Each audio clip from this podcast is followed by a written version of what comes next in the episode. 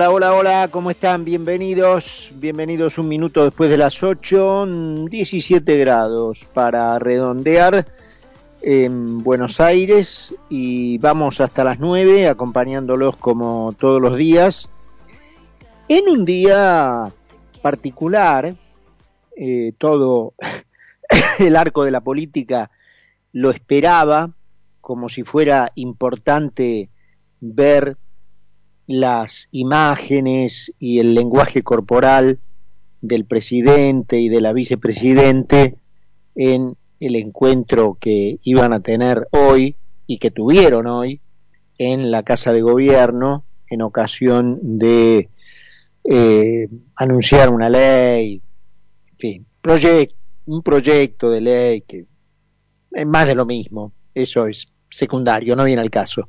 Pero todo repito, el, el arco de interés de análisis y el, la prensa, los analistas, estaban todos esperando a ver poco menos que un análisis de caras, de gestos, de lenguaje corporal, tanto de uno como de otro, para ver qué pasaba, ¿no es cierto? Como si eso fuera importante. Y lo peor de todo esto es que efectivamente en el marco de la Argentina es importante. Eso es lo peor. Porque yo digo, como si eso fuera importante, y la cuestión es que en el marco de la Argentina es importante ver la cara, la cara que le puso y lo que dijo y cómo se movió cuando el otro dijo tal cosa y cuando la otra dijo tal, eh, tal otra cosa.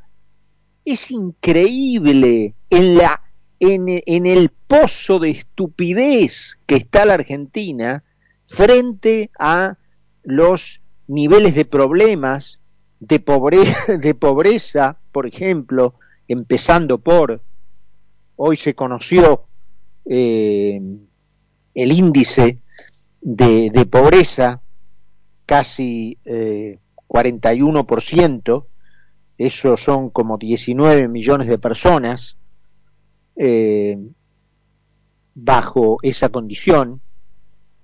Eh, también impresionante el índice de indigencia y el país estaba pendiente a ver de la carita que ponía la señora cuando hablaba el señor y de la palabra que usaba el señor para dirigirse a la señora.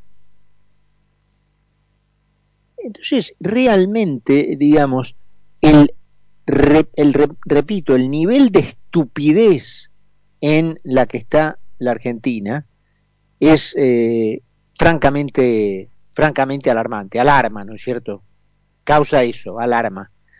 Y por otro lado, eh, el contenido de lo que dicha yendo a lo que anunció el presidente en el marco, repito, de un proyecto que este, más de lo mismo, eh, promesas este, de regalos que nadie cree, en especial para el sector agropecuario y las industrias. Es lo menos importante el proyecto. Pero el marco de palabras que eh, acompañaron esta presentación, uno dice, pero a ver, me están cargando. El presidente en un momento, por ejemplo, dijo, nosotros necesitamos exportar porque necesitamos divisas. Pero perdón, señor, usted me está cargando, me toma por pelotudo. Si, si las exportaciones ustedes las prohíben, ustedes prohíben exportar. Y al que exporta sobre un dólar libre obtenido en la calle a prácticamente 190 pesos, ustedes le pagan 63. Entonces, ¿de qué me está hablando, señor? O sea, usted es un monigote que no entiende nada y que ha devaluado de tal manera la institución presidencial como ningún otro personaje que haya pasado por allí en la historia del país. ¿Cómo usted puede tener cara para decir la frase nosotros necesitamos exportar porque necesitamos divisas cuando el país es un gigantesco cepo a todo? Todo está prohibido y lo que, no, lo que no está prohibido es obligatorio. Porque esas son las opciones que el argentino tiene. Ustedes saben que para distinguir un país libre de uno que no lo es, hay que ver si las personas en los países pueden elegir. Desde, por ejemplo, en estos tiempos, qué vacuna se le canta el culo darse, materia de marca de vacuna, qué marca de vacuna se le canta el culo darse, hasta qué comida se le canta el culo comer, eso es lo que define un país libre. En la Argentina esas opciones no, no existen. Acá las alternativas frente a la cual están los ciudadanos es que las cosas son u obligatorias, es decir, no te queda otra que hacerlas, porque si no el Estado te persigue y te castiga, o están prohibidas, es decir, no las podés hacer porque si las haces, el Estado te persigue y te castiga. Esas son las opciones del argentino, del ciudadano argentino. Ahora, elegir su vida, la vacuna que se le canta el culo darse, la, la comida que quiere comer, no, es como dijo la profesora eh, militante, vos tenés que comer la porquería que te da el Estado. Y además decir gracias, ¿eh?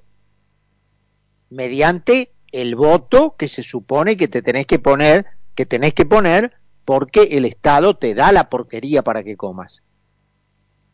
Ese, ese es el ese es el país. Entonces, en este marco, el país está pendiente desde las 10 de la mañana a ver qué carita iba a poner la señora frente a la palabra que dijera el Señor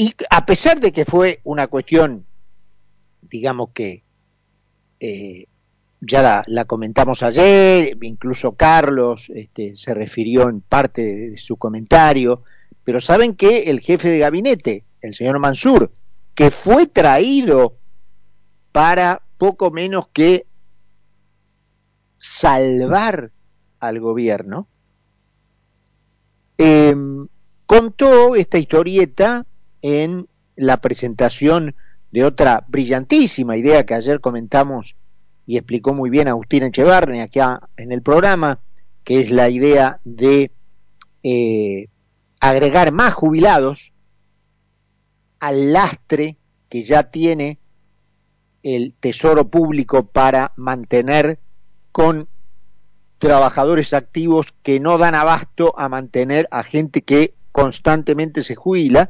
entonces, en ese marco, al gobierno no se le ocurrió otra idea que la brillantísima iniciativa de generar jubilaciones anticipadas. Es decir, gente que no llegó a los años, en el caso de los varones 65, en el caso de las mujeres 60, que se puedan jubilar antes.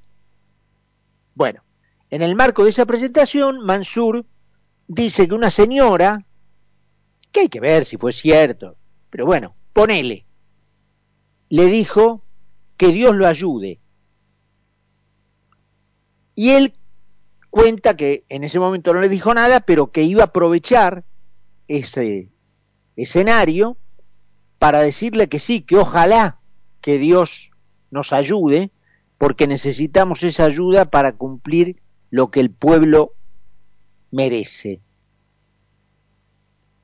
Más allá de las convicciones religiosas de Mansur que repito, dicho sea de paso, vienen a confirmar la espectacular maleabilidad del peronismo que recurre nada más y nada menos que a un católico meronita eh, o maronita, perdón, eh, practicante para sacar las papas del fuego al que lo llevó su prédica abortista, de igualdad de género, de lenguaje inclusivo, de documento no binario, toda esa mierda mientras la gente se moría de hambre, entonces ahora lo traen a Mansur que es poco menos un tipo que no chupa sirio, fuma sirio, ¿cierto? Bueno, entonces resulta alarmante que el jefe de gabinete de ministros, al que supuestamente el gobierno recurrió para dar vuelta a la catástrofe del 12 de septiembre, no tenga más recursos que encomendarse a Dios para que las cosas mejoren. Ya habíamos tenido algunas versiones del esoterismo peronista antes de las PASO. Ustedes se acuerdan cuando Tolosa Paz se había encomendado a los astros para saber de antemano la suerte de los países. Incluso quizás sin prestarle atención a su, a su papá, ¿no es cierto? Que dicen que es un, experto astrólogo y que eh, había profetizado que Cristina Fernández de Kirchner más tarde o más temprano iba a terminar presa.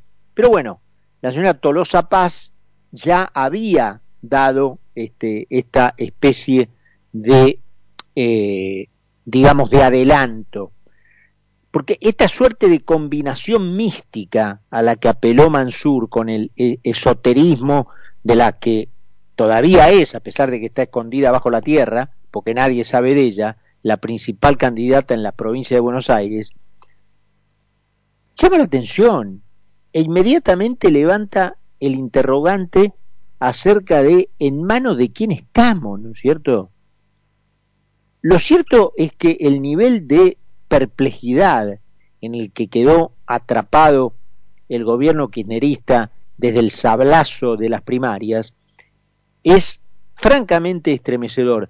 Y si estas son las señales que van a enviar a los tomadores de decisión como para traer tranquilidad a los mercados, el país está en el horno. Y este debería ser también un mensaje para la oposición, porque la Argentina está esperando por una vez en la vida un gobierno razonable, con un programa lógico y sustentable que le permita volver a tener moneda, aniquilar la inflación, aumentar la productividad de la economía, generar trabajo genuino, mejorar los salarios, atraer inversiones en el campo de las tecnologías de la innovación, mejorar los niveles educativos, sacar a la gente de las villas miseria, entregar un horizonte donde se pueda hacer cálculo económico y vivir en paz pudiendo caminar tranquilo por la calle. Eso es lo que aspira el pueblo argentino. Este listado de deseos se consigue con la liberación de las energías del país, que hoy están atadas por una legislación regulatoria asfixiante y una estructura fiscal que roba el fruto del trabajo lícito en la Argentina. El electorado ha identificado a Juntos por el Cambio como una coalición política capaz de ganarle al kirchnerismo, pero aún no sabe realmente si tiene la convicción de votar por esos principios. Todavía no confía en que Juntos por el Cambio tenga ese programa de gobierno. Por lo tanto, la primera prioridad de esa agrupación debería ser entregar un conjunto cerrado de medidas concretas que se alejen del misticismo y de las alegorías astrológicas del frente de todos y en cambio transmitan a la sociedad la seguridad que de ganar ahora en el Congreso y eventualmente después la presidencia en el 2023, están decididos a llevar adelante un diseño de país con los equipos listos para poner en ejecución de modo urgente un plan inmediato de medidas que saquen a la Argentina de la dirección de postración y decadencia a la que quedó sometida desde que el peronismo secuestró la libertad de los ciudadanos hace más de siete décadas. La oposición debería ser clara en el sentido de que viene a devolverle al ciudadano esa soberanía individual para decidir sobre su vida, que nunca debió haber perdido, la vida libre está relacionada con la capacidad de elegir. Repito, ese es el quid de la cuestión. La capacidad de elegir qué quiero hacer con mi vida, qué vacuna me quiero, qué marca de vacuna me quiero poner, si no me quiero poner, qué clase de comida quiero comer, qué vida quiero llevar. Esa es la capacidad de elegir. Esa es la capacidad que debe ser restaurada en la Argentina. Ese mensaje recibido por la sociedad debería agregarle a la convicción que la sociedad tiene de que Juntos por el Cambio le puede ganar al kirchnerismo, la idea de que no solo le puede ganar, sino que cuenta con un programa serio y ordenado para recuperar la prosperidad.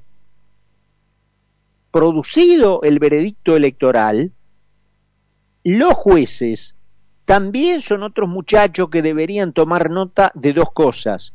En primer lugar, acelerar las causas para que los corruptos paguen las cuentas pendientes que tienen con la Argentina y de que no quede patente la idea de salirse con la suya después de haber robado miles de millones que le han costado la miseria al pueblo argentino. Y en segundo lugar, especialmente la Corte Suprema, debería tomar nota de que la sociedad rechaza el colectivismo y en consecuencia debería comenzar a declarar la inconstitucionalidad de toda la legislación laboral, impositiva, administrativa, civil, comercial y societaria que ha maniatado el impulso emprendedor argentino y lo ha dejado sujeto al elefante estatal. El pedido de ayuda a Dios que hizo el ministro es inverso al que muchos creen. Es uno el que debe ayudar a Dios para que Dios luego lo ayude a uno. La providencia seguramente va a tener un gesto con la Argentina si los argentinos deciden tomar el sentido de su vida en sus manos. Y para eso es preciso sentar en los sillones del Estado a administradores que le regresen ese poder a los ciudadanos. Está claro que el peronismo y su versión aumentada y empeorada, el kirchnerismo, llegaron a la escena política de la Argentina para retirarle esos derechos a los argentinos. A medida que el pueblo perdió esos derechos civiles, ellos se hicieron más poderosos y más millonarios. No es necesario demasiado esfuerzo para demostrar lo evidente. La mejor ayuda que Dios podría darnos es que los que tienen más posibilidades de ganar las elecciones dejen los mensajes confusos y transmitan sin duda alguna la idea de que ellos le van a devolver a los argentinos el destino en sus manos, la posibilidad de, elegir el destino que quieren para sus vidas y depositarlos en sus manos. Eso es lo que la sociedad quiere. Así que los que también deberían invocar a Dios para transmitir ese mensaje a la gente es la oposición, que no debería eh, respaldarse tranquila por el resultado del 12 de septiembre, sino redoblar su compromiso para convencer a la gente de que ese y no otro va a ser el programa.